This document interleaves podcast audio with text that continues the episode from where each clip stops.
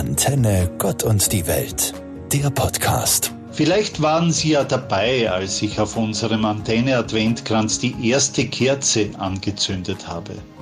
Heute am vierten Adventssonntag darf ich es schon bei allen vier Kerzen tun.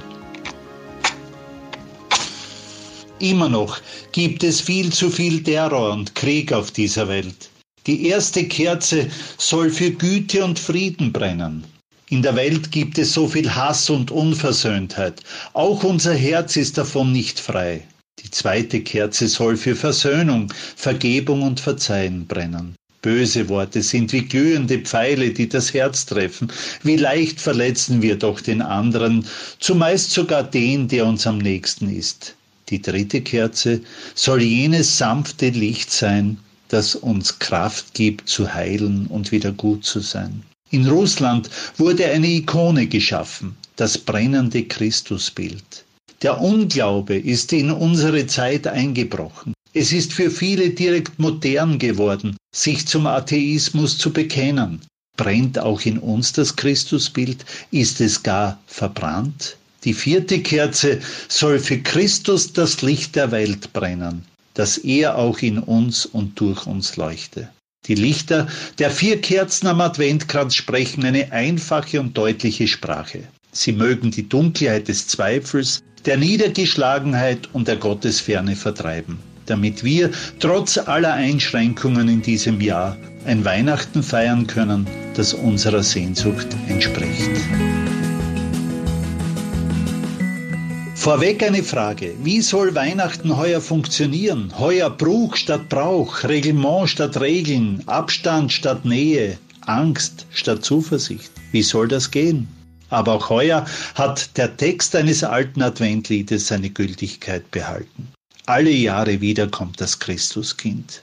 Auch heuer geht es um die Erinnerung an das, was vor über 2000 Jahren in Bethlehem geschah. Aber nicht nur um Erinnerung, sondern um die Ankunft Jesu in meinem Herzen, nicht nur in der Krippe. Gott in meinen Alltag hineinlassen, so dass er das ganze Jahr in meinem Leben gegenwärtig ist. Und dieses mit Gott Leben muss immer wieder neu begonnen werden. Ich fand bei meinen vielen Weihnachtskarten eine, die mir sehr gefallen hat. Bring Christ back into Christmas. Bringe Christus in das Weihnachtsfest. Und weiter stand, bring Christ back into your life. Bring Christus in dein Leben. Hier liegt der tiefste Sinn von Advent und Weihnachten.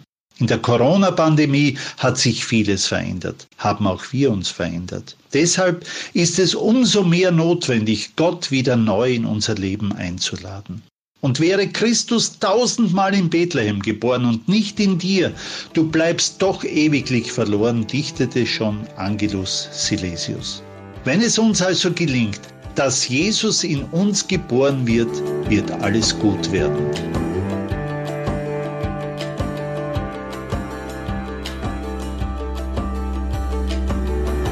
Das Volk, das im Dunkel lebte, hat ein helles Licht gesehen. Denen, die im Schattenreich des Todes wohnten, ist ein Licht erschienen.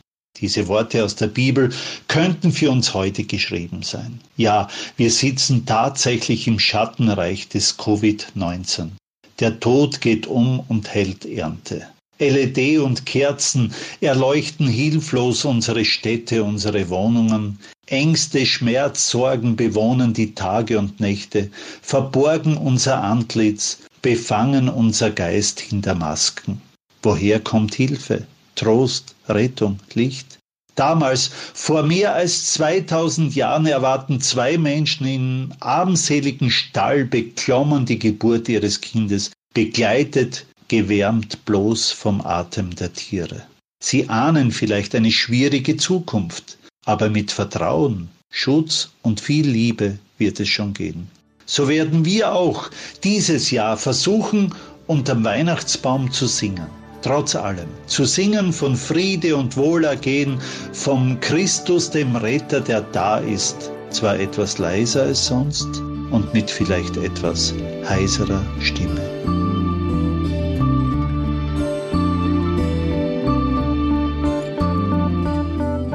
Morgen ist es soweit, heiliger Abend. Da gibt es wieder dieses Klingeln an der Tür, den hell beleuchteten Christbaum, die Packerln darunter, das Strahlen der Kinderaugen, die zu Tränen gerührte Oma, die köstliche Weihnachtsbäckerei, das Stille Nacht gesungen oder auf CD. Und auch das Weihnachtsevangelium darf nicht fehlen.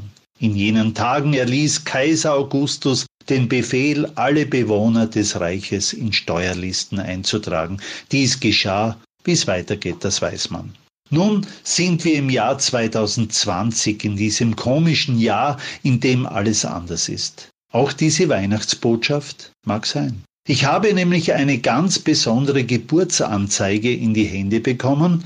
Namen und Ort wurden von mir natürlich geändert. In jenen Tagen erließ Kanzler Kurz den Befehl, alle Bewohner des Reiches mögen sich testen lassen und zu Hause bleiben. Damals hatte Corona, ein Virus aus Asien, die Welt im Griff. Da blieb jeder in seiner Wohnung, um sich nicht anzustecken. Jedoch Dietmar aus dem kleinen Ort Arnfels in der Steiermark zog hinunter in die Stadt Deutschlandsberg, wo es ein Landeskrankenhaus gab mit Elisabeth, seiner Verlobten, die ein Kind erwartete. Als sie dort waren, kam für Elisabeth die Zeit ihrer Niederkunft, und sie gebar ihren Sohn, den Erstgeborenen.